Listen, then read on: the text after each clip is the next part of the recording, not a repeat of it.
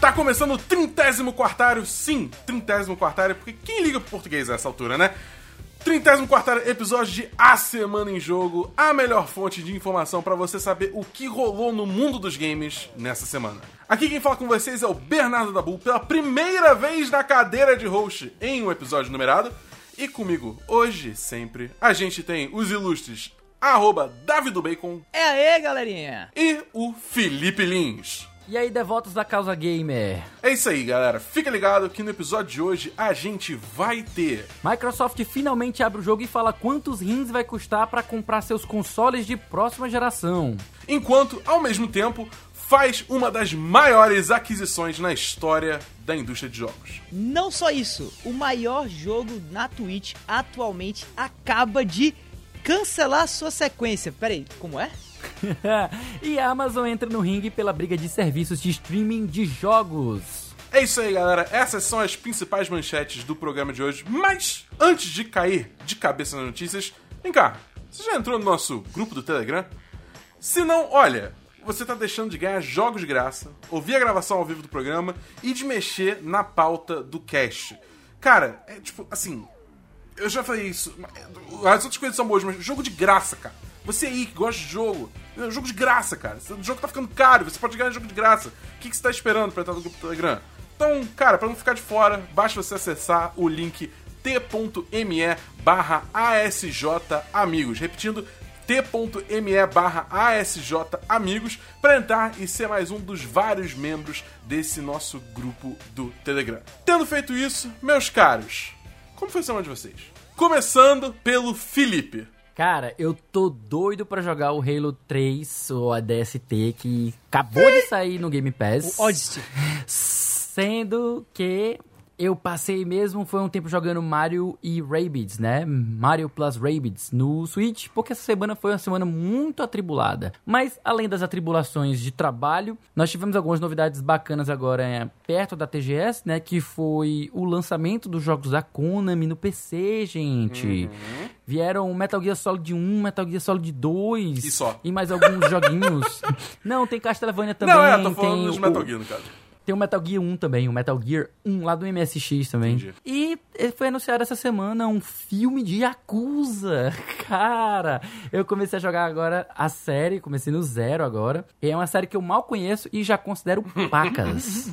E, inclusive, falando aí em filme do Yakuza, né? Yakuza, que é uma franquia da SEGA, a gente já começa aqui o episódio trazendo convidado, sim, né? E não apenas E, qualquer convidado, mas sim o maior especialista de SEGA, que pelo menos eu conheço, né? O nosso queridão Renato Almeida, que já é aqui da casa, né? Que também é da Massamune, na agência Massamune, para comentar essa notícia aí com a gente. Vai que é tua, Raul! Fala Davi, tudo bem? Muito obrigado pelo convite para fazer esse comentário, essa participação. É, sempre que o assunto é, é Sega ou Yakuza, especialmente, que é uma, uma franquia que eu gosto e amo demais, é sempre um prazer poder comentar. Sobre essa possibilidade de uma relação entre o sucesso do filme do Sonic e esse sinal verde aí para uma nova adaptação do, do, do universo de Yakuza para o cinema, eu acho que essa adaptação, né, essa, esse momento para um filme do Yakuza tem mais a ver com o sucesso e a popularidade do- da, da própria franquia Yakuza do que com o filme do Sonic em si. Né? E, e- e eu vejo isso por conta do, do, do- do momento mesmo. Né? O filme do Sonic foi um sucesso, ele foi campeão de bilheteria, ele agradou a crítica, ele trouxe famílias para o cinema, né? Foi acho que o último filme aí para muita gente antes da pandemia.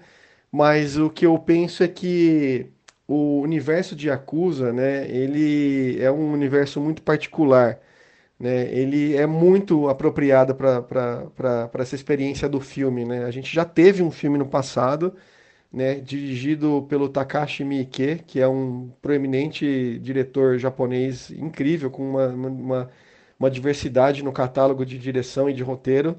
E ele fez, ele se aventurou pro, pelo, pelo universo de Yakuza e foi uma experiência legal. É um filme legal, divertido, tem algumas coisas que podem parecer estranhas para o público ocidental, mas que funcionam.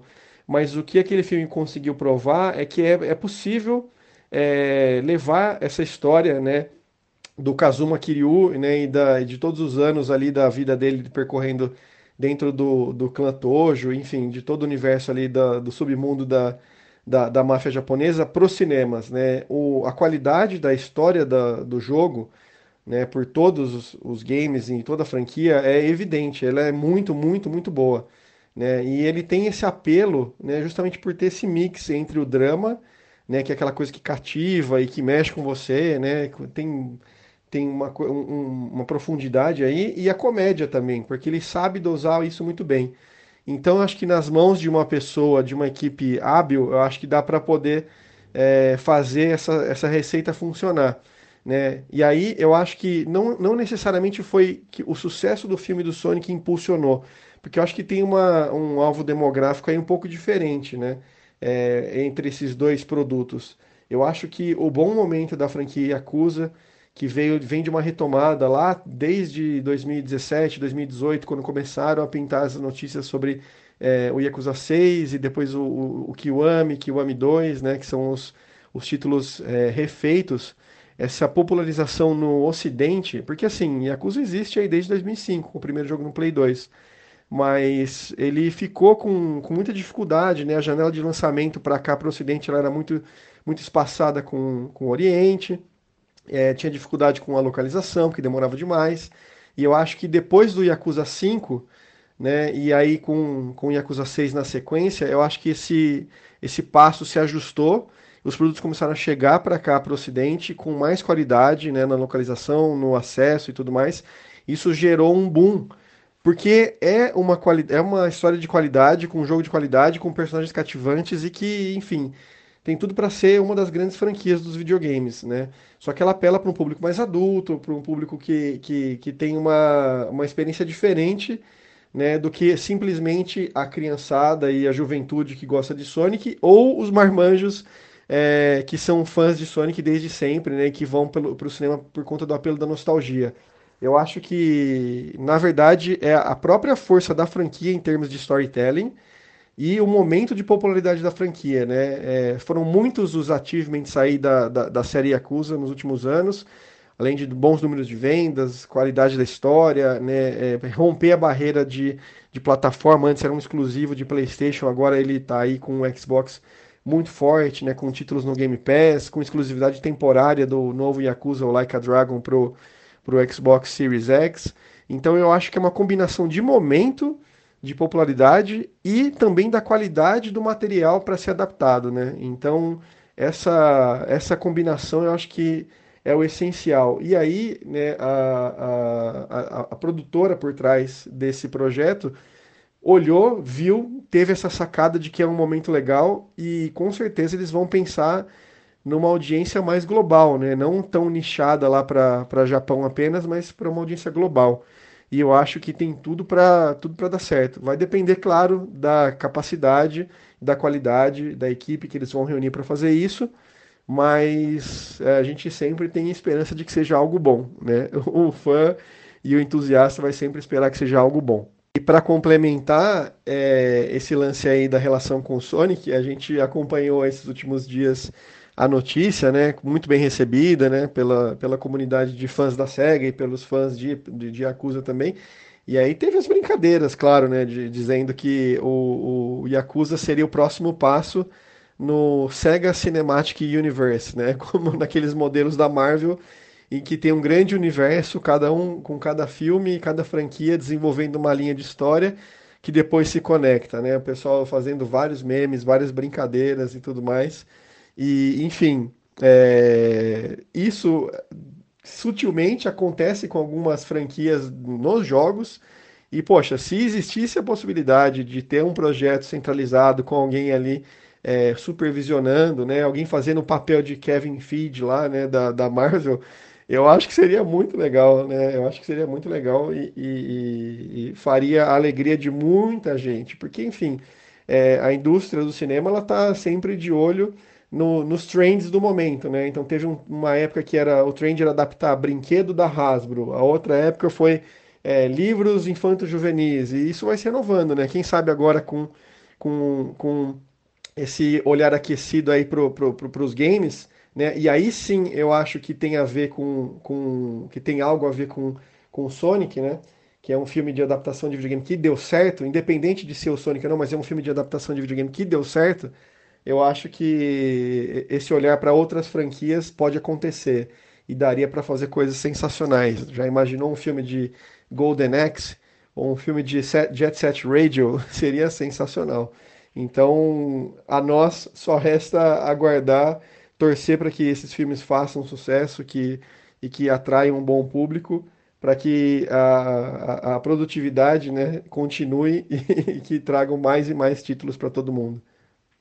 Bom, além aí dessas, desses comentários todos, obrigado, Raul, por ter participado aí, também é, do que o, o Lee acabou de falar sobre TGS e o Cacete A4. É, eu quero comentar um pouquinho sobre a minha semana também. É, não foi uma semana muito cheia de joguinhos. Né? Basicamente o que eu fiz foi é, fazer a review do jogo da semana do Vale a Pena Jogar, podcast que se você ainda não ouviu, confira lá, vale a pena jogar nos agregadores de podcasts favoritos é, de Mafia Definitive Edition, né? Que até a gente estava discutindo off-topic aqui no, no, no, no antes do, do, podcast gravar, do quanto é, foi estranho jogar um game antigo, né? Um remake de 2002, eu acho, o, esse Mafia aí, que está sendo trazido agora em 2020, né?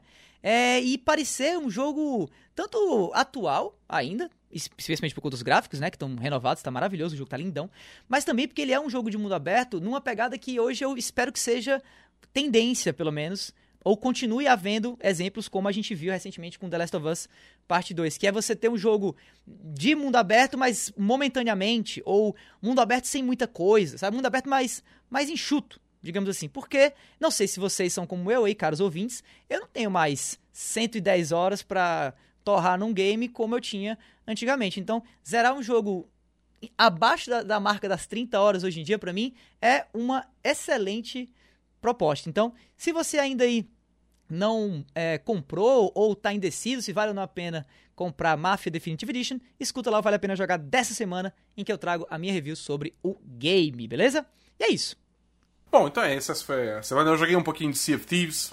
Tá legal, tem muita coisa nova desde a última vez que eu joguei. Eu ainda vou explorar mais o jogo aí, se for o caso, eu trago aqui em semanas futuras. De resto, vamos seguindo então o programa com o nosso primeiro bloco de notícias.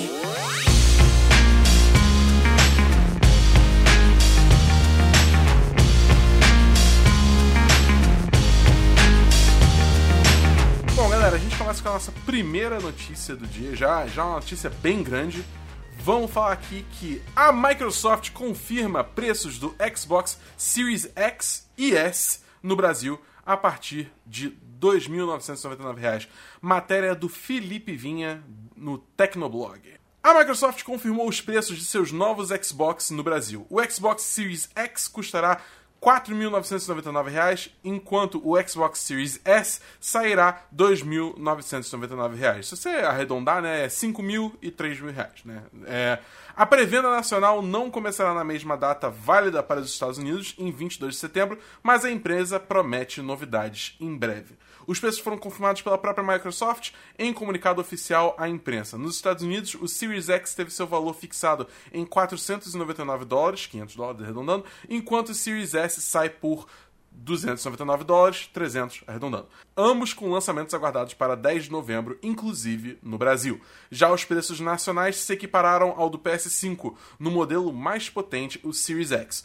Muito bem, é, meus caros amigos é, meus caros companheiros do A Semana em Jogo, é, é um preço, né? Ele existe. Eu quero saber a opinião de vocês quanto a eles. Eu imagino que sejam opiniões fortes. Vamos começar pelo Davi. Fala aí, meu querido, o que você achou desse antes, Antes de começar e dar as minhas opiniões, eu queria só reforçar um pouquinho a maravilha que é esses nomes de console, né? É um negócio lindo.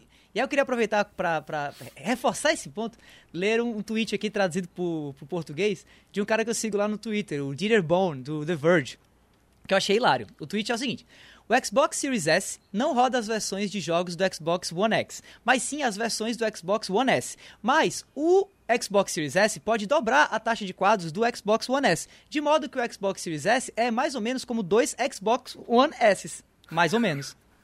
É, ira- irado, né? Senhora. Tipo assim, realmente foi uma tacada de gênio que a Microsoft fez em trazer o name desses jogos desse jeito. E é claro que não ia dar problema nenhum, né? Exceto que super deu lá na gringa, né? Com a galera é, tirando print de que no dia de, de abertura das pre-orders, né? Das, das pré-compras, pré-vendas, sei lá, do Xbox Series X, o Xbox One X estava em quarto lugar dos itens mais vendidos, com aumento de, se eu não me engano, 400% de venda naquele dado dia. Né? Lembrando que o One X nem, na- nem mais vendido está sendo. O que era o que era se- o que é que estava sendo vendido? As versões é, refurbished, né? Que como é que chama? As versões é, consertadas. assim. Recondicionadas. Recondicionados, perfeito, Lee. Então, e, e era maluco, cara, porque as- essas versões recondicionadas estavam a 40. Não, a 449 dólares.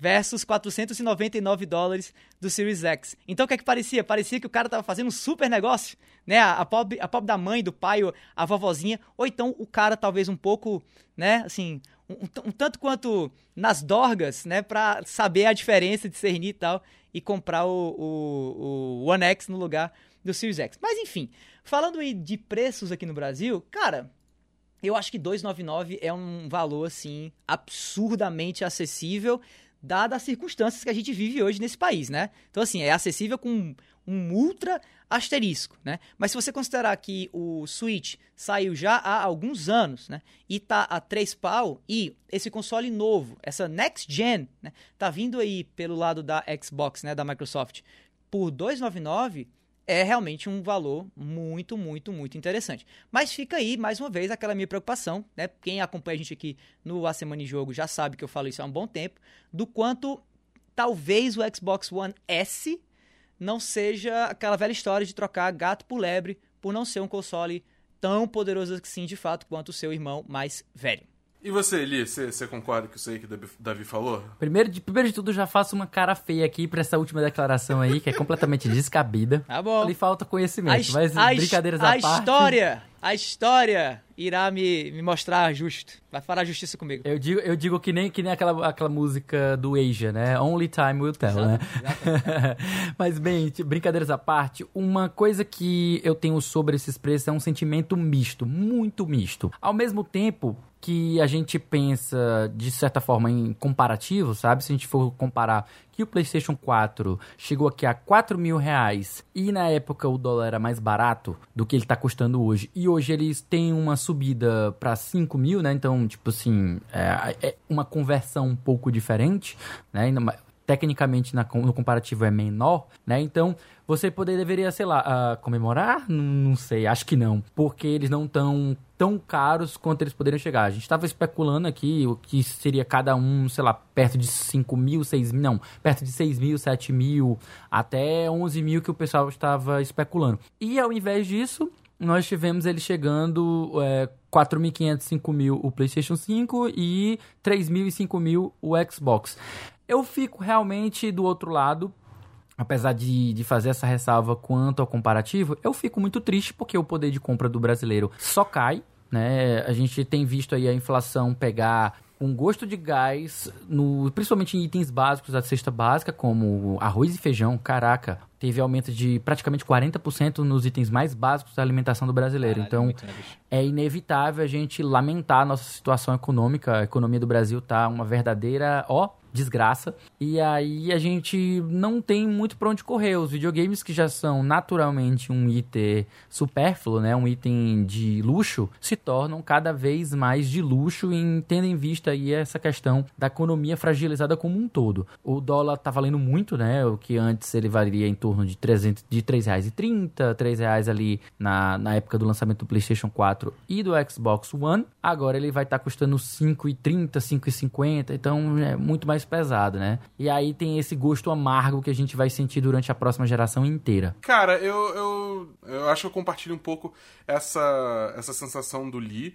É, no primeiro momento eu acho que eu tive até um pouco de alívio, mu- muito parecido com a, com a minha reação aos preços é, dos consoles, até quando foi revelado em dólar mesmo. Que, tipo, eu esperava que fosse pior, com, todo, com toda honestidade, mas quando chegou aqui foi bem abaixo do, das minhas expectativas um tanto pessimistas. Então foi surpreendente nesse aspecto. Dito isso, ainda não é barato, entendeu? Então, é, eu ainda mais vendo é, as opções que a gente vai ter de lançamento, até especificamente pro Xbox, é, como alguém que, enfim, já joga no PC, que tem um PS4 e tal, eu não vejo muito motivo para aderir à nova geração ainda. Entendeu? Os únicos motivos que eu vi é que era, só o Homem-Aranha Miles Morales vai sair pro PS4 também, então, tipo... Entendeu? E, e, é uma coisa muito doida. Eu queria entender melhor essa galera que tá comprando, tá entrando agora, né, né querendo entrar nessa nova geração, o que que eles estão é, vendo nessa nova geração de tão, de tão fervoroso que tá dando até treta lá nos Estados Unidos de pré-venda e tal. Né? Talvez seja status, eu vou né, dar cara? real. É, eu vou dar real. Como alguém que fez pre-order de um PlayStation 5, certo? E que, em, em parte, tem uma justificativa, porque eu trabalho com isso, né? Vocês sabem tudo, escrevo pra jornal e tudo. Uhum. Mas, Se você vai receber os códigos, você Isso, precisa ter o videogame isso. pra poder jogar. the né? É, já não, mas aí... é- e, Mas by é way, meio já- especializado, né? Todo mundo, né? Já confirmei, obrigado aí, Sony. Tamo junto, obrigado, Microsoft. Tamo junto. Mas, dito isso, é, eu acho que assim, tem também, cara, muito de um fear of missing out, né? Aquela velha história de perder. É o FOMO. É, o FOMO, de sair do hype. É legal, o, o, o Lee tá, tá, tá, tá falando a verdade. É status. Por mais que a gente não queira admitir, eu acho que é, é parte, talvez, de um processo de mudança, caso a gente queira um dia evoluir como sociedade, eu espero, é a gente assumir as coisas como elas são, entendeu? Tá errado o cara querer mostrar pros amigos que tem um PlayStation 5 ou um Xbox Series X? Não, brother, cada um faz o que quer da sua vida. Mas ficar arrumando desculpa ou justificativa maluca de por que, que vale a pena comprar um console que hoje nem mais a, a- a pegada dos exclusivos que era o pilar da- da- da- do argumento, né? É, é, é, ele não tem mais? Não, não tem porquê. Então, vamos, né? vamos chamar as coisas como elas são. O Series É. X e o, o PlayStation 5 são desnecessários nesse exato momento. Mas são bonitos, são legais e estão no hype. Então é isso. É, eu acho que, tipo, se a pessoa quer ser uma early adopter, né, quer, quer, quer aderir às novas tecnologias, isso é totalmente justificável, entendeu? Eu só não, não imaginava que teria tanta, tanta busca por isso. Nem eu. Ou outra opção também é que né, aquela minha previsão de semana passada também ser verdade, que é, o estoque está muito limitado devido à- à produção reduzida pela pandemia. Isso pode estar rolando, também pode ser um efeito que a gente está vendo aí acontecer, né? A gente só vai saber realmente quando a gente tiver uma noção melhor dos números. Mas, é, de qualquer forma, eu acho que, tipo assim, se você vai aderir à, à- à nova geração, a Microsoft está fazendo um ótimo caso para você aderir do lado do Xbox. Então a gente vai falar um pouquinho mais do motivo nossa próxima notícia aí, mas é, é, principalmente se eles trouxerem a opção de financiamento deles que eles têm lá nos Estados Unidos aqui pro Brasil, que é o Xbox All Access, né? Que além de você pagar o console em parcelas, você ainda ganha Game Pass e Xbox Live Gold no processo. Seria bom, enquanto hein? você tá pagando as parcelas. É tipo, eu acho que isso assim, tipo. Eu acho que isso tornaria bem menos azedo o preço desse Xbox Series S, que aí tá saindo por 3 mil reais, entendeu?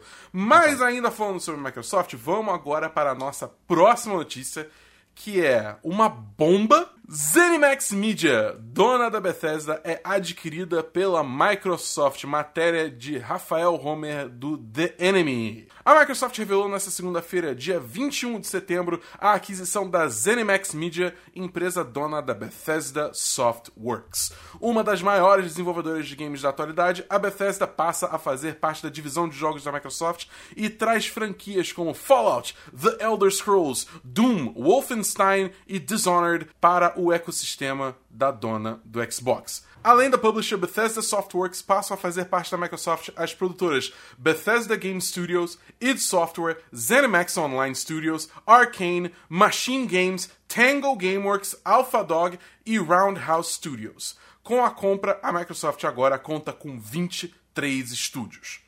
Segundo Phil Spencer, a aquisição trará mais franquias icônicas da Bethesda para o Xbox Game Pass de console e PC, além de títulos ainda não anunciados. Novos jogos da Bethesda também serão incluídos no Game Pass no dia do lançamento. Bomba! Bomba no mundo dos games. Um momento nunca vi antes. Quero saber a opinião de vocês. Me falem tudo. Vamos começar pelo Felipe Lee. Eita, rapaz. Bicho, ah, só puxando um pouco do que foi comentado no final da notícia passada, que a gente. Porra, uma das melhores coisas dessa aquisição é que vai garantir que os jogos da Microsoft, né, agora com esses novos estúdios, estejam todos no Game Pass, né? Então, é uma, uma puta do, do, do negócio você investir no, na Microsoft por conta desse, desse catálogo que vai ser que foi adquirido, né? Então, inevitavelmente, eu só não acho que o All Access ele vai ser tão necessário aqui em terras brasileiras, porque Exatamente. Terras tupiniquins, né? Porque a gente tem um- uma cultura já de crédito muito tradicional. Então a gente já viu aí pipocarem alguns estabelecimentos com 30 vezes sem, juros, 20 vezes sem juros, 10 vezes sem juros. É que um sócio gamer, com sócio gamer pela própria, pelo próprio Banco do Brasil, né? Então, a gente já tem algumas alternativas aí que, ou seja, a gente não tá dependendo do law, do All Access, Nem do né? LoL. Que ele é o Nem do LoL Access. Meu Deus do céu, eu vou te matar, Davi. Mas é, olha. Agora, sobre a aquisição em si, eu já vi muita opinião positiva, favorável e outras negativas e tal. Eu tendo a achar, de uma certa maneira, a notícia específica da aquisição das Animax como algo hum, ligeiramente negativo. Porque o que acontece? Eu sou totalmente a favor da Microsoft aumentar o seu, o seu portfólio de jogos próprios, né, de exclusivos, que até é uma, é uma das estratégias que vale a pena você optar pela Microsoft, como o Davi vive reforçando isso, até porque o motivo que você tem para comprar um console, especificamente um PlayStation 5, por exemplo, é os jogos exclusivos da Sony. Pouco importa, você vai querer ter acesso a eles. E aí o que acontece é que eu penso que quando você faz novos estúdios, é algo extremamente positivo porque você está adicionando mais jogos, você está somando, sabe? E quando a aquisição de um estúdio que ele já é tradicionalmente multiplataforma, eu não vejo como uma soma, eu vejo como uma diminuição, uma divisão, até melhor, uma diminuição. Você está tirando uma empresa que era do setor multiplataforma para se transformar first party. Então você está dividindo a base de jogadores, você está dividindo o mercado, você está subtraindo. Claro que já aconteceu outras vezes com a Sony, a Sony mesmo comprou a Naughty Dog, que era era uma empresa livre que produzia para qualquer videogame, mas que ela internalizou ela, tornou um estúdio first party e que aí ela foi fazer despontar e fazer mais sucesso depois de fazer só Crash e outros jogos menores, foi passar a fazer Uncharted e posteriormente The Last of E a Us. gente nunca mais Então teve que- Jack and Dexter, né, cara? Que triste. Jack é, and Dexter, pois é, né? Pois é, aí o que acontece é, eu, eu, tipo, eu não penso tão positivo em relação a essa aquisição por esse lado. Mas, para a Microsoft é uma puta de, uma, de um movimento, é um- uma jogada que vai ser muito beneficial para ela. E eu ainda acharia que seria mais benéfico ainda ela adquirir é, estúdios japoneses, justamente para ela conseguir ter uma penetração maior no mercado japonês, apesar de eu achar que o grande trunfo dela nessa geração vai ser nada mais, nada menos do que o xCloud junto com o Game Pass. Muito bem, Davi, suas considerações aí sobre, sobre essa aquisição garganto. Meus amigos, voltemos para o longínquo ano de 2009, onde éramos felizes e não sabíamos, né? É, Eu sabia, eu é, sabia. pronto, eu não. Com a notícia de que a Disney comprou por 4 bilhetas de dólares a Marvel, né? Notícia de quem? Qual portal? Aqui é notícia de, sei lá quem, CNBC, certo? Porque eu sou eu sou gringa e é isso, é International. isso aí, international. Eu sou international, Exatamente. eu sou cidadão Você do é mundo. colonizado, você é colonizado. Exa Globetrotter. Exact, Globetrotter. exact, exact. E daí, a própria CNBC, depois de alguns anos, anunciou mais uma compra de 4 bilhões pela titia Disney, agora da franquia de eh, Jorge Lucas, seu Jorge, seu Jorge Lucas, de Star Wars, né, também por 4 bilhões de dólares. Então a gente compara, né, cara? São 8 bilhões de dólares por Marvel Fucking Studios e por LucasArts versus 7 e uns quebrados, né? 7 e, um- e uns troco aí, é, que a Microsoft deu agora pela... 7,5. 7,5. Sete e Que a meio. Microsoft deu agora pela ZeniMax, né? Brother, como... Como Fallout 76 é um jogo importante, né, bicho? Porque é um negócio... É incrível, é incrível, é indiscutível. Você que até agora tava aí tacando pau, saiba do seu erro, meu amigo. Saiba do seu erro. 7 bilhões. Mas fa- falando sério agora... Não, Davi, a cara, pessoa agora vai poder jogar no Game Pass sem ter que comprar um Exato. jogo agora, que maravilha. Exato. Olha aí. Que perfeito. Olha aí, todo olha aí. mundo. Tudo que eu Todo queria. mundo sai ganhando, não é mesmo? Mas, mas o que eu queria dizer, na real, é real mesmo, assim, à parte, o que eu queria dizer é que isso pra mim é uma enorme vitória para o meio gamer, sinceramente. Por mais que haja realmente essas discussões que o Lee trouxe agora e sejam válidas, eu acho muito massa a gente estar num, num- num- num ano, né, num, num tempo em que um, um estúdio, um não, né, vários, né, um conglomerado de estúdios de videogame valem tanto quanto uma Marvel da vida ou uma uma é, Lucas Arts da vida, né? Lucas Film, Film, melhor Lucas dizendo. Film, Lucas Film. Então, assim, cara, eu acho isso fantástico. E, e- e é, e é óbvio que sim, né? Porque outra matéria, outra notícia agora também que a gente teve há algum tempo atrás, também da CNBC, que o filme do Homem-Aranha perdeu em termos de arrecadação no seu primeiro final de semana pro jogo do Homem-Aranha, que saiu pra PlayStation 4. Né? Lembrando que era um jogo exclusivo, de uma plataforma só. O PlayStation 4, beleza, a maior plataforma dessa geração, ok, né, em termos de console, tá. Mas ainda assim é um negócio muito louco em termos de faturamento, né? E é massa ver que a gente tem de fato um poder. Não é à toa que Netflix agora já tá metendo, acho que o, o 48 documentário deles do, do, do meio dos games, né? Falando da indústria gamer e tal. E eu acho que isso de fato é mais um sinal do quanto esse mercado é, tá evoluindo. Então, se você aí ainda é, tá, você que tá ouvindo a gente, você, se ainda tira um sarro da sua cara porque você curte videogame, saiba que esse tipo de argumento só tende a diminuir e a se tornar cada vez mais em verdade do que ele hoje já é. Porque, meu amigo, se isso não é sinal de que nós vencemos na indústria do entretenimento, eu não sei o sinal que você está esperando. E é isso.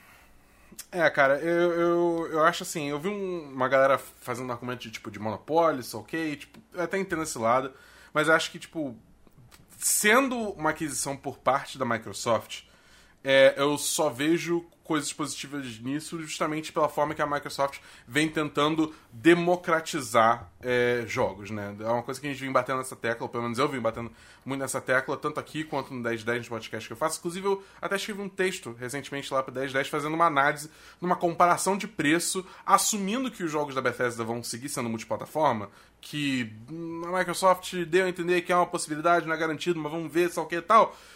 É tipo, é estupidamente, principalmente aqui no Brasil, é estupidamente mais barato você consumir é, esses jogos através da plataforma da Microsoft do que é pela PlayStation, entendeu? A, Micro- a Microsoft vai fazer aquele jogo assim, tipo aquele jogo tipo do menino que é a, a criança que é dona da bola, que, que vai jogar futebol com a galera mais velha. Deixa, deixa eles fazer, ele fazer um gol senão ele pega a bola e vai se embora. Entendeu? Então, o mercado É. vai ter que jogar assim com a Microsoft. Se a Microsoft começar a crescer, começar a dar certo e tal, beleza, ela joga com todo mundo, a bolinha vai pra tudo que é canto, os joguinhos saem pro PlayStation e tal. No momento que o negócio apertar, bichão, num instante você vai ver Skyrim só em 2485 no, no PlayStation 5. É, o outro, o próximo que tá vindo aí, né, nem espere, entendeu? E no Game Pass vai estar saindo semana que vem. É, é essa a pegada. E sinceramente, assim, que bom pra Microsoft, brother. Porque esse é o jogo do exclusivo, velho. Se você tá, tá no jogo, tem que jogar, cara. E a Microsoft tá jogando agora. Então parabéns aí pra, pra Microsoft. Boa estratégia. É, e- mas eu até, até isso, nisso eu acho que, tipo assim, cara, você tendo. Você sendo um mega fã da Bethesda, né? Tipo, isso é bom, entendeu? Porque você vai chegar é, daqui a, sei lá, vamos pular pra 2022, quando já Deathloop e Ghostwire provavelmente já deixaram de ser exclusivos pra PS4, que a Microsoft já avisou que ela vai honrar esse- essas exclusividades temporárias que foram anunciadas previamente, né? É, pelo menos pra console. Pra PC o jogo deve sair ainda junto com o PS4, né? Mas aí essa é outra história. A gente tá analisando console aqui. É, vamos pra 2022. Já saiu Deathloop Ghostwire pra Xbox. Provavelmente já tá pra sair o, o Starfield. Elder Scrolls 6 provavelmente tá, tá aí no horizonte em algum lugar. Entendeu? E você é um mega fã da Bethesda. O que, que você faz? Você vai lá, compra um Xbox... Se você tá apertado na grana, compra um Xbox Series S que seja, por 3 mil reais. Entendeu? Até se você conseguir comprar na Black Friday, você provavelmente compra por menos, porque daqui a dois anos, né? Vamos lembrar. E aí você assina Game Pass por 30 reais por mês e você consegue jogar, tipo, esses quatro jogos, entendeu? É tipo, cara, é, mu é muito, é muito barato, cara. Eu, eu, tipo, eu acho que isso é, é muito bom mesmo, entendeu? Acho que foi, foi uma É sacada muita, é muita magia, né? É, é, é, é, só agrega valor pra, pra marca Xbox, pra marca Microsoft, entendeu? E, tipo, faz é, essa jogada de mestre dela, que é ser esses consoles acessíveis, mais o Game Pass por um preço acessível, é ser mais genial ainda, entendeu? E pra não parecer que eu, a minha opinião, né, a minha, meu posicionamento aqui, ele é de certa forma sonista, de forma alguma, eu acho Sonista aqui extremamente necessário. Você é um vendido, seu, seu cria do Shuhei Yoshida. Vem, vem enganar não, que o povo sabe, o povo sabe. Ah, ah.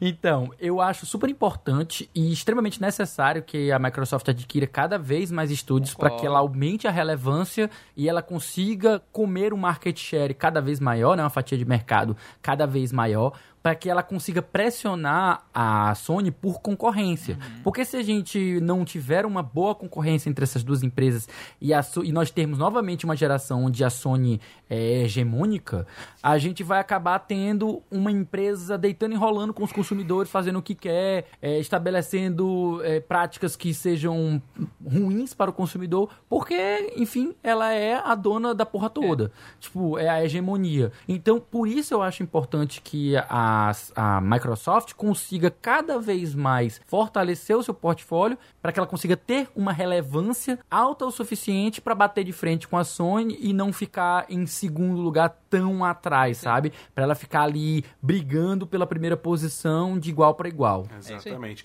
Abre o olho, Sony. Mas com isso, a gente vai pro nosso segundo bloco de notícias.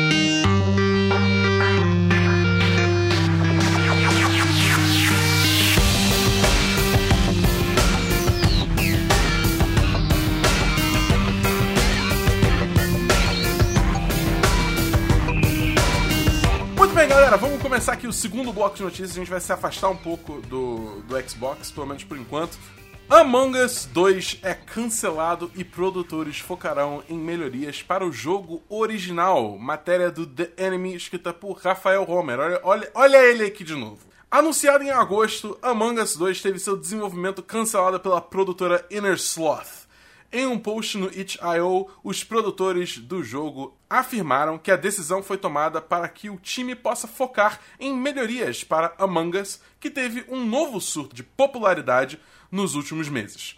Na prática, isso significa que todo o conteúdo que era planejado para Among Us 2 irá, em vez disso, para Among Us, o primeiro jogo. Esta é provavelmente a escolha mais difícil, porque significa ir fundo no código central do jogo e retrabalhar várias partes dele, escreve o time. Entre as melhorias planejadas estão a resolução de problemas nos servidores, além de um novo modo de cores para pessoas daltônicas. Os produtores também planejam um novo sistema de contas e lista de amigos, além de um mapa inédito. Galera, primeiro, vocês já jogaram Among Us? E segundo, Sim.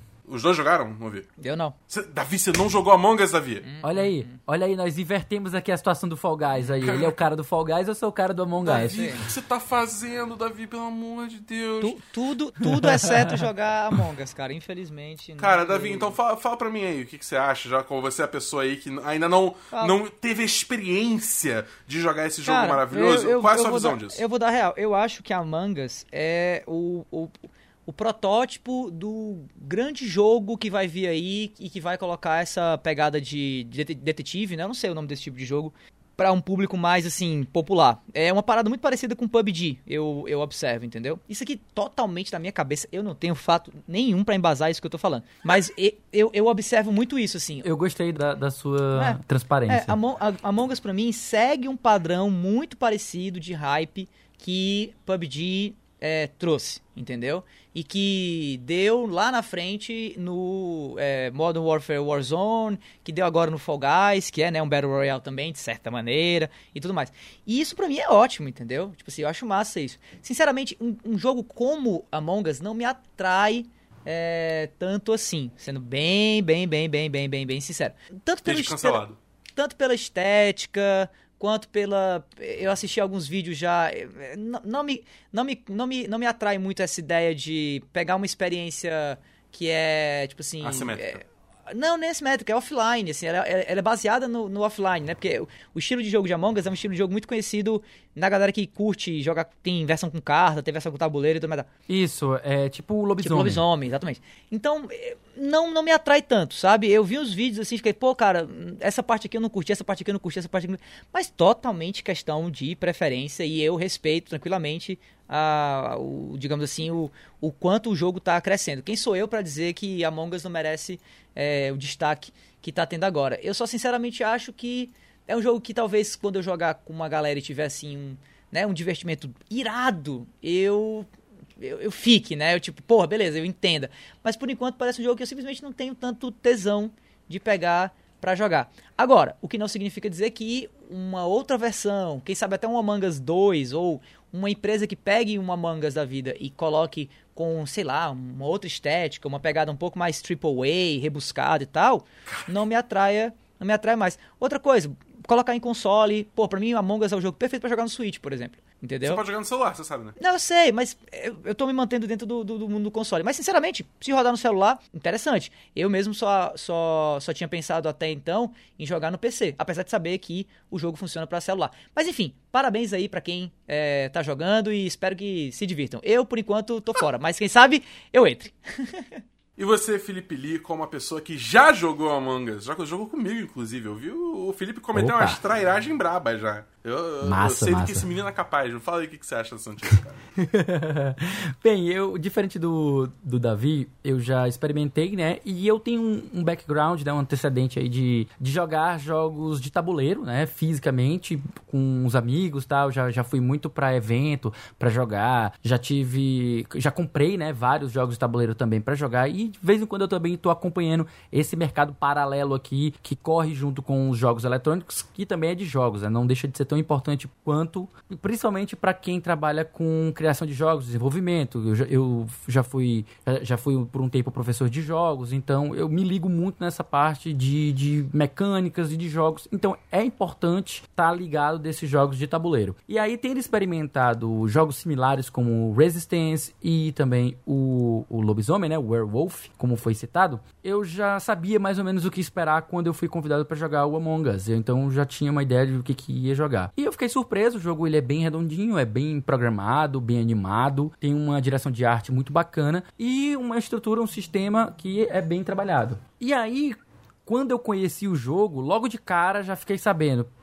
O jogo já, já tinha um anúncio dizendo que o jogo tinha feito tanto sucesso que o pessoal já estava pensando em fazer um 2. Eu, porra, loucura já, tipo assim, tipo, esse jogo mal saiu, aí foi que o Bernardo foi me corrigir e disse: Não, cara, esse jogo já tem dois anos, ele tava aí, ele era um dos jogos aí que ninguém nunca nem viu, era totalmente low profile, e o pessoal na Twitch descobriu o jogo e fez ele explodir aí em vendas. Um fenômeno que eu coloco, assim, similar, mas não exatamente igual ao Fall Guys, né? Porque o Fall Guys já saiu já em alta, que ele foi já, já a Sony já tinha comprado a ideia, então já lançou junto com a PSN Plus, então já foi um sucesso imediato. Ele não, já foi um, um, um retardatário que chegou ali e que explodiu agora esse ano. E aí o que acontece é que ele acabou junto com o Fall Guy, ele acabou atraindo um público muito mais, muito mais geral, muito mais amplo do que é o costumeiro de videogames. Então eu conheço pessoas, diversas pessoas que não têm costume de jogar jogos multiplayer mais pesados, com os AAA, como diz aí o, o,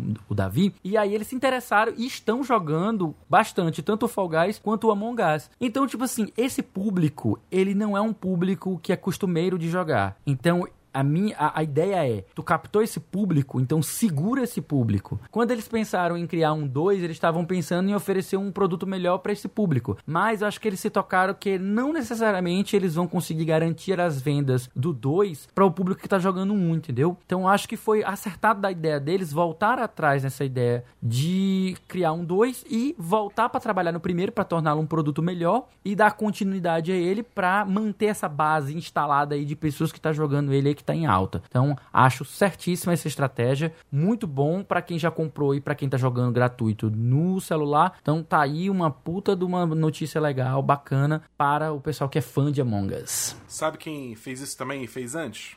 Destiny 2, que abandonou Destiny 3 e vai ficar só no Destiny 2. É isso. E além do Davi e do Lee, a gente trouxe também aqui o Max Palaro, nosso parceirão do A Semana em Jogo, pra falar exatamente dessa notícia de Among Us, já que lá no canal dele, o youtube.com barra Max Palaro, ele vem fazendo algumas jogatinas com o game junto a uma galera da hora da internet, inclusive eu. Eu participei de um desses vídeos.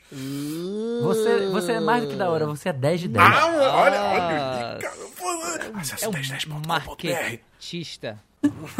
Fala aí, Max. O que falar de Among Us e o cancelamento de Among Us 2, né? É, bom, o jogo ele ficou agora quente de novo lá na gringa, né? Mas aqui no Brasil ele já tinha até passado a onda aqui. Ele meio que estourou primeiro no Brasil, depois acabou estourando lá nos Estados Unidos. E quando começou a estourar nos Estados Unidos, eles anunciaram o Among Us 2, porque o jogo, o primeiro, jogo era muito frágil, pelo que eles falaram, né? E sim, o jogo, o primeiro jogo é muito, muito frágil. Se você olhar bem, o, o- sei lá, o, o software que roda no PC parece que você está emulando um jogo de celular no seu computador, né? Então o jogo realmente é muito, muito mal feito e dá pra ver isso na hora que você está jogando. Tanto que era um dos, uma das reclamações do pessoal que jogava no Brasil. Falava, meu, é, o cara tá bombando aqui no Brasil e não faz nada pra melhorar, né?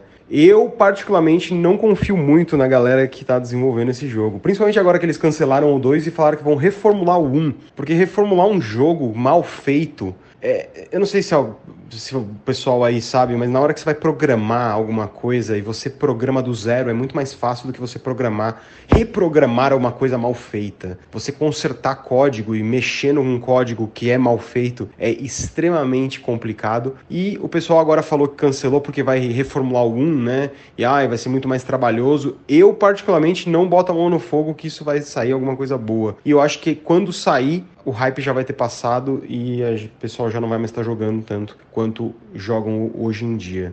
É, eu é, não sei, eu, eu já tive em contato com a galera, quando na primeira vez eu tive em contato com a galera que estava desenvolvendo um, e eles não parecem tão ágeis e tão bons assim na hora de mexer com programação de games. Não sei, eles não parecem ser muito confiáveis, mas essa é a minha opinião, né?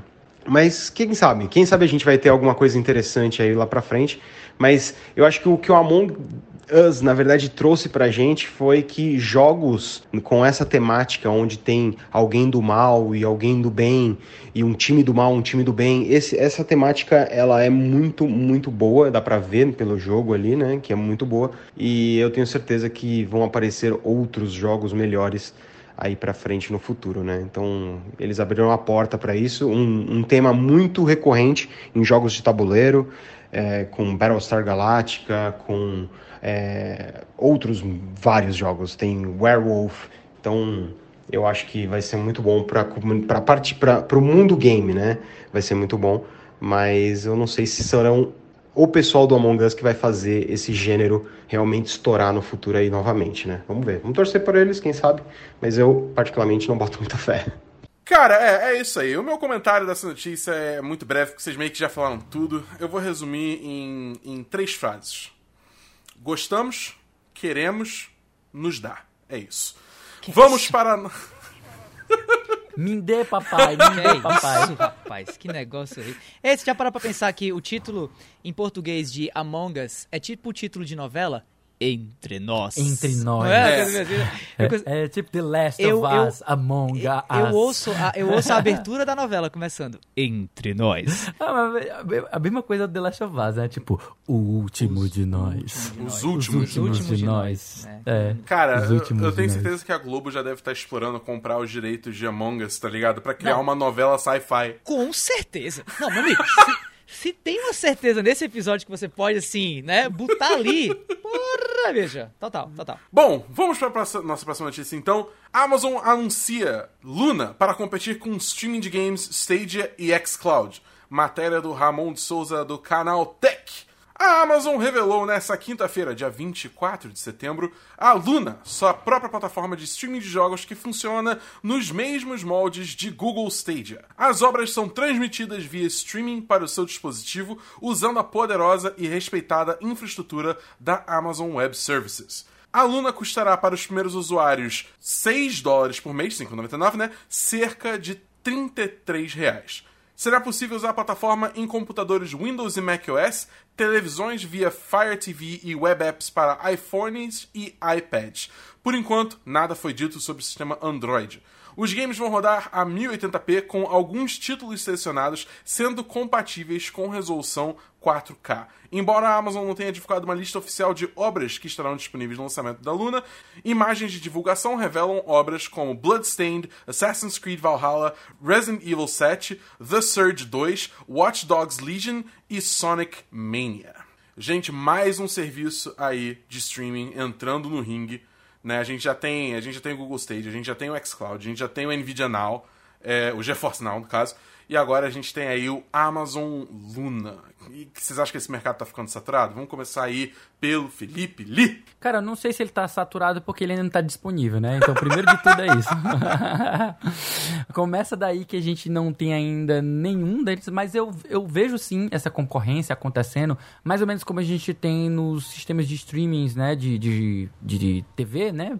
Por assinatura, entre aspas, TV por assinatura, que a gente tem aí o, o Netflix, tem Hulu, tem a Amazon, a própria Amazon, né? Prime Video. Então a gente. É, essas, esses streamings, né? Na verdade, nem TV por assinatura, mas é, o mais correto seria streaming. Esses serviços de streaming eles já estão competindo entre si e é aquela coisa. Num, numa época em que eu quero assistir uma determinada série, eu vou lá e assino e assisto aquela série. Eu não preciso ficar todos os meses assinando para ver, para ter acesso a um catálogo que eu não tenho interesse. Então eu vejo como positivo você ter bastante opções para que você não fique sempre no mesmo serviço e você possa ficar trocando quando você quiser. Aí Outra vantagem de você ter uma boa concorrência é que eles vão brigar entre si para oferecer o melhor serviço. Então, digamos que chega o Stage aqui, aí você vai jogar o Stage e, porra, tá com um lag desgraçado. Aí tu, porra, não gostei de usar o, o, o Stadia. Aí você vai experimentar o Luna. No Luna você já tem uma, uma experiência mais lisa. Não tô fazendo propaganda do Luna. Tô só colocando um exemplo. Vai que no Stadia tá mais liso do que no Luna. E aí você tem a opção de optar, né? A opção de optar, né? de escolher pelo serviço que vai te dar melhor, o melhor desempenho, né? Melhor performance, para que você consiga de fato jogar sem despender tanto dinheiro. Se você assina por um mês um serviço desse, por 30 reais, digamos, e você joga 2, 3, 4 jogos AAA que você eh, não vai comprar de 350 reais, então já é algo vantajoso. Resta saber se esses serviços só vão contar com jogos velhos ou se eles vão de fato contar com jogos novos. E aí, para ser sincero, eu boto mais fé no Luna do que no Stadia, justamente por ele ter um estilo diferente. Tem dois pontos dele que são diferentes, que, que tornam ele mais atraente do que o Stadia. O primeiro é que ele vai ser de assinatura. Ele não vai ser uhum. você comprar títulos individuais. Então você assina e tem acesso a ele, como acontece com o Prime Video. E o segundo é que ele vai, vai rodar numa plataforma base de Windows. Então, todos os jogos que estiverem disponíveis para o Windows não vão precisar de porte, como acontece com o Stadia. Eles já vão estar naturalmente viáveis de você jogar pelo Luna. Basta ter acesso ao serviço e, e ir direto para lá. E assim, só para finalizar aqui meu comentário, quando foi anunciado o Google Stadia, nós do Cash Potion, eu, o Caio, o Rian e o Eduardo, nós gravamos um podcast especificamente sobre esse assunto de streaming. Então eu convido vocês a ir lá conhecer só chegar lá no Spotify e você procura lá Cast Potion pelo número 60, que são jogos na nuvem streaming, o futuro dos consoles. Ali a gente debateu um, um, um papo bem bacana, acho mais ou menos quase duas horas de papo, só sobre esse assunto pra gente conversar um pouco sobre as vantagens, as desvantagens e as preocupações em relação a esse tipo de serviço. Cara, mas, mas e você, Davi? Você, o, o, Lee, o Lee trouxe esses pontos aí válidos falando sobre a questão do serviço e, bem ou mal, a disponibilidade desses serviços. O que, que você acha dessa notícia da Luna? Bom, terminada a fala do lunista, aí, claramente um cara que é comprado da Amazon. Fala que tá assinando o Prime Video, fala, fala que eu sei. Eu assino o Prime Video. Olha aí, pronto, meu povo, e vocês ainda acreditam, gente. Mas eu também assino Netflix nação, e também assino Nação Google Stadia. Eu sou rico, cara, brincadeira.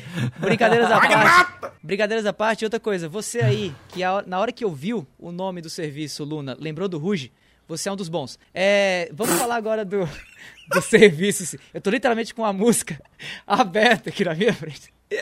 Mas enfim, enfim, brilha la luna. Enfim, vamos falar um pouquinho aqui do, do, do, serviço. Cara, eu, eu acho, eu concordo plenamente com o que o Lee falou em relação à concorrência. Assim, quanto mais concorrente, melhor. Apesar de que a gente não tá vendo essa concorrência chegar aqui, porque enfim, né, estamos na República do Brasil, então as coisas aqui demoram um pouquinho mais para chegar. Eu acho que no geral, é, esses serviços de streaming são a próxima é, streaming de games, né? São a próxima corrida do ouro aí dos serviços de streaming em geral. Me impressiona, inclusive, a Netflix não tá querendo entrar nessa daí. Me pergunta até os motivos do porquê. Algo que me chama muita atenção agora, puxando um pouco essa pegada da Netflix, é exatamente o fato da Luna tá trazendo um modelo de canais de transmissão, né? Como, como seu business model, né? Como seu modelo de negócio. Ou seja, o que eles querem, na verdade, é que você abra o aplicativo e dentro do aplicativo você tenha canais que seriam como, como se fossem listas é, de curadoria própria das empresas donas dos jogos e que você talvez até assinasse as emissoras e não necessariamente o serviço. E essa é uma Isso, é tipo um EA Play, né? Um isso. EA Play dentro dela. É, isso é uma maneira interessante de você ter um preço base muito acessível e constante. Eu não acho que esse preço vai aumentar tanto, esse preço de 6 dólares agora. Eu acho que esse preço se mantém durante muito tempo, porque eu acho que é um preço para custear o, a estrutura básica do serviço. E a partir daí, o que vai vir é uma lista de curadoria é, própria da própria Amazon, que vem aí de parceiros, mais ou menos como a gente vê hoje é, num Game Pass da vida, ou mesmo numa PlayStation Collection, que está trazendo o jogo third party aí para o PlayStation 5, né, dentro de, de um grupo de outros jogos exclusivos. E qualquer coisa fora disso fica a critério de quem quiser pagar, mas você não vai estar tá pagando pelo jogo, como é o erro do Google Stadia. Para mim, o maior vacilo do Google Stadia é assumir que ele é um console como qualquer outro, quando na verdade não é, né? Porque está na nuvem, você não tem de fato propriedade nenhuma daquilo que você está pagando ali, tá? Então, o erro da Stadia, a Luna não está repetindo. E eu acho que eles estão partindo de um, de um modelo que até faz sentido do ponto de vista da galera que vai estar tá entrando no serviço é, pela primeira vez, ou até que não tinha antes um console, ou não jogava no PC. Né? Dentro do modelo mental faz sentido você pensar, ah, beleza, então eu tenho aqui o serviço base, e se eu quiser assinar esse canal aqui da SEGA, eu vou ter acesso a uma biblioteca enorme de jogos da SEGA.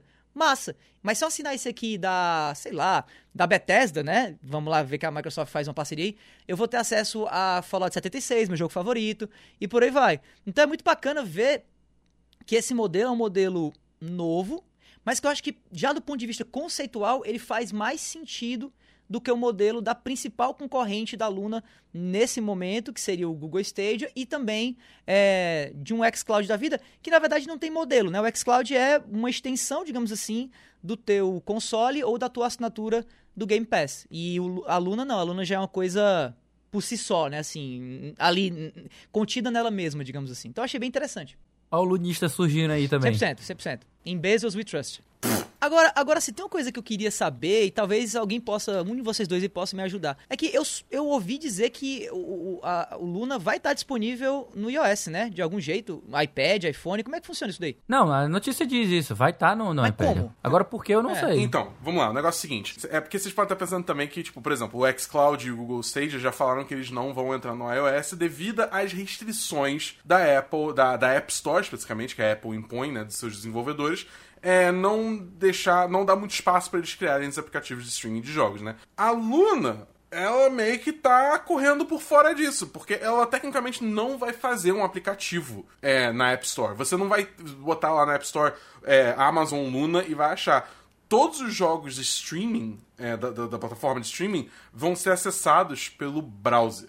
Então, não vai ter interação nenhuma hum. com a App Store, então por isso eles não vão precisar aderir às regras. Agora, se a Apple vai tentar retaliar com isso, é, retaliar contra isso de alguma forma, eu não sei. Eu sei que a Apple já tá numa briga de, de, de, de kaiju contra a Epic. Não sei se ela vai querer puxar outra briga de kaiju contra a Amazon, entendeu? Mas olha, ficou aí, ficou aí a dica. Se a Epic quiser fazer similar, Verdade. ela transforma o, Forti, o Fortnite em streaming, né? Em vez de deixa de ser um, um aplicativo nativo e passa a ser é, web-based, né? Uhum. E aí ela passa a fazer streaming do próprio Fortnite e volta a operar nos iOS por meio desse, desse modelo, né? Tipo, é, é viável. É tipo assim, é viável, mas deve dar um trabalho do cachorro, porque, por exemplo, é, por mais que, digamos assim, você possa fazer coisas pelo browser no iPhone, é, você, todos eles ainda interagem com o WebKit do iOS. Entendeu? Porque todos os browsers de iOS, independente se é Safari, Chrome ou Opera que seja, todos eles são obrigados a usar o WebKit é, do, do, da, da, Apple para funcionar, é, como a engine principal deles, né? É, isso está até nas regras da Apple para criar aplicativos para Apple. Então, tipo, talvez isso ofereça certas limitações também para você é, trazer jogos como Fortnite pra rodar num browser. Eu não, não, vou, não vou saber dizer ao certo. Vamos lá, tweet de Jeff Grubb, um insider aí da indústria, sobre esse assunto. Abre aspas para ele, traduzido. A Amazon confirmou em uma mesa redonda hoje que Luna executa, né, ou seja, roda em um ambiente Windows. Os desenvolvedores só precisariam ter seus jogos rodando na base, na arquitetura Windows x86, né, x86, configurados no Amazon é, Web Service, né? E é isso.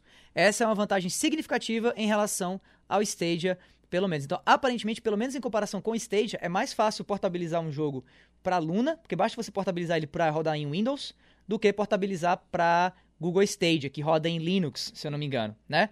Então, então assim, eu não acho que seja muito difícil não. E levanto aí a teoria conspiratória, porque sou dessas, certo? Que a titia Epic sabe disso, certo? Não é uma grande sacada sacada da Amazon fazer esse workaround aí. A Epic poderia tranquilamente ter assumido esse workaround também. Se eu não me engano, inclusive, foi isso que ela fez no Android. De um jeito diferente, porque a gente está falando de duas plataformas diferentes. Mas a lógica foi muito parecida, né? Esse, esse workaround, de, digamos assim. Então, essa gambiarra. Essa gambiarra. Cara, essa gambiarra. É, pra, by, essa volta. pra bypassar ali. Pra bypassar o sistema. Não, socorro, entenda, entenda. velho. Exatamente. Eu falo exatamente. Entenda. Então, eu acho que tem coisa aí. Tem, tem, tem cachorro Tem nesse mato. caroço nesse angu. Exato. A, a Epic não é besta. Ela sabe o que ela tá fazendo. Isso aí é teoria da conspiração. Tem mato nesse cachorro. Exatamente. Não, o quê? Exatamente. Pera, é quê? exatamente isso. Perfeito. Eu, eu, eu quero saber é quando que a Microsoft e a Google vão abandonar é, essa ideia de App Store e vão tentar também burlar essas regras jogando os serviços deles pro browser também. Mas a verdade é que esses serviços de streaming eles, eles parecem tão legais, mas tão longe, tá tudo longe. Principalmente aqui no Brasil, a gente só vê eles lá, lá, lá, lá, lá na frente. Então, Lia, se eu quiser saber algo que vai sair, tipo, semana que vem, como é que eu faço? Ah, meu querido e prezado da Boa, essa eu respondo super fácil. É só colar na lista com os lançamentos da semana que vem que a gente aqui do A Semana em Jogo preparou para vocês.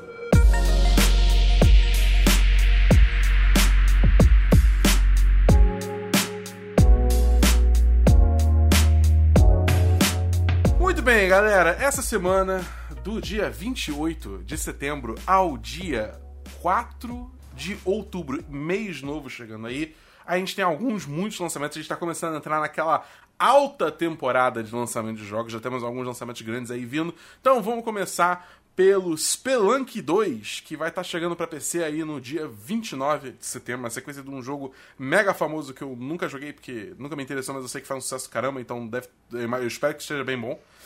Além disso, a gente tem. Davi, vem comigo nessa. Não tá? pede. Não. Tá? Tá? vamos lá, vamos lá. Segura minha mão. Umihara Kawase Bazooka pra PS4. O quê? Repete. Repete pra mim. Umihara, Um- Umi- Umihara Kawasa Bazooka. Lançando dia 29 de setembro para PS4 e Nintendo Switch.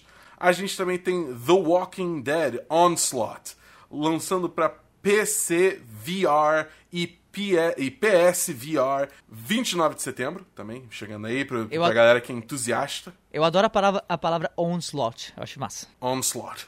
É, Onslaught. acho doideira. Além disso, temos Warsaw lançando para PS4 também, dia 29 de setembro. Outra palavra massa. Baldur's Gate 3 saindo para PC e Stadia no dia. Baldur's Gate 3. Não, velho. Baldur's Gate 3 irado, mas Eita, Stadia é rapaz. tipo. Abrir a, abrir a porteira, né não, brother? lançando dia 30 de setembro. Super Mario Bros 35 lançando por Nintendo Switch Online, pra quem assina o serviço aí vai ter acesso a esse jogo. Lançando dia 1 de outubro. Mas lembrando que ele tem aquela, aquela porcaria que a Nintendo implementou agora, que é data limite pra comprar essa desgraça, que vai até o dia 31 de março de, de 2021, então fica ligado nisso. Além disso, dia 1 de outubro, Warsaw, que a gente falou antes, estava chegando pra PC, vai chegar pra Switch, não sei porque tem esse- essa diferença de meros dias entre uma versão e outra, mas tá aí. Também temos Is Origin, lançando pra Switch, dia 1 de outubro. Agora vamos, vamos para uns joguinhos grandes.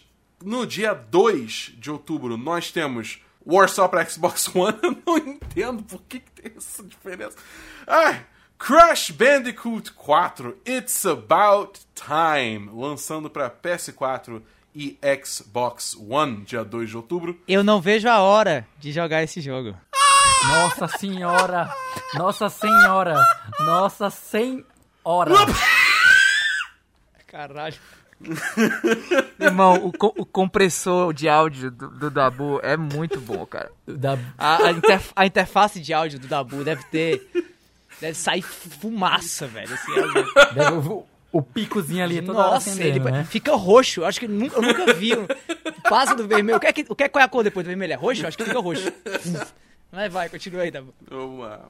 Também vai sair Star Wars Squadrons para PC, PS4 e Xbox One, dia 2 de outubro. Esse jogo vale dizer que vai ser streamado no canal do 1010, então fica ligado lá no 1010.com.br barra live para você ver eu streamando esse jogo lá no canalzinho da Twitch, vai ser bem legal. E por último a gente tem Last Sing Queen, Last Sing Queen, PS4, Xbox One e Nintendo Switch também dia 2 de outubro. Além dos jogos da semana, esse quarteto, hoje trio, mas em breve quarteto de novo, aqui do A Semana em Jogo tem mais um monte de conteúdo pra você ficar ligado. Toda sexta-feira tem episódio novo do Vale a Pena Jogar com o nosso queridão aqui, o David Bacon, trazendo uma review de jogo que ele acabou de zerar. É isso aí, toda segunda-feira você escuta o Dabu no Semana dos 10, um papo entre amigos sobre filmes, séries e jogos assistidos ou jogados durante a semana. Basta procurar por 10 de 10 no seu agregador de podcasts favorito pra achar.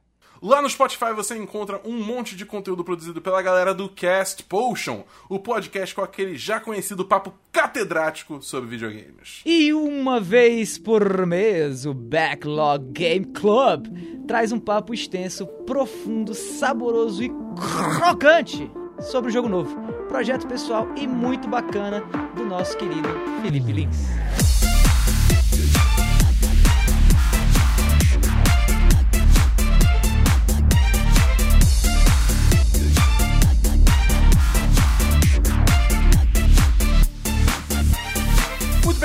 Esse foi o trintésimo quartário. Eu vou pedir demissão, real.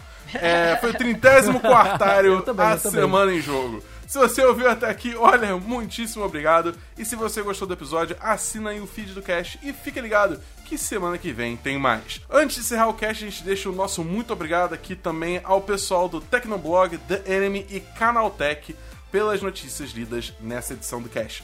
Deixamos aqui também mais um convite para quem quiser entrar no nosso grupo do Telegram e trocar uma ideia mais direta com a equipe do A Semana em Jogo, basta acessar o link t.me barra asjamigos. Estamos esperando por você lá, repetindo mais uma vez, t.me barra asjamigos. E pra finalizar, que tal seguir a gente nas nossas redes sociais? Você me encontra no Twitter no arroba BEDabu. Eu tô tanto no Twitter quanto no Instagram, no arroba davidobacon. E você me encontra no Twitter e no Instagram como arroba o Felipe Lee. No mais é isso, galera. A gente vai ficando por aqui e a gente se vê na próxima semana do A Semana em Jogo. Valeu, pessoal!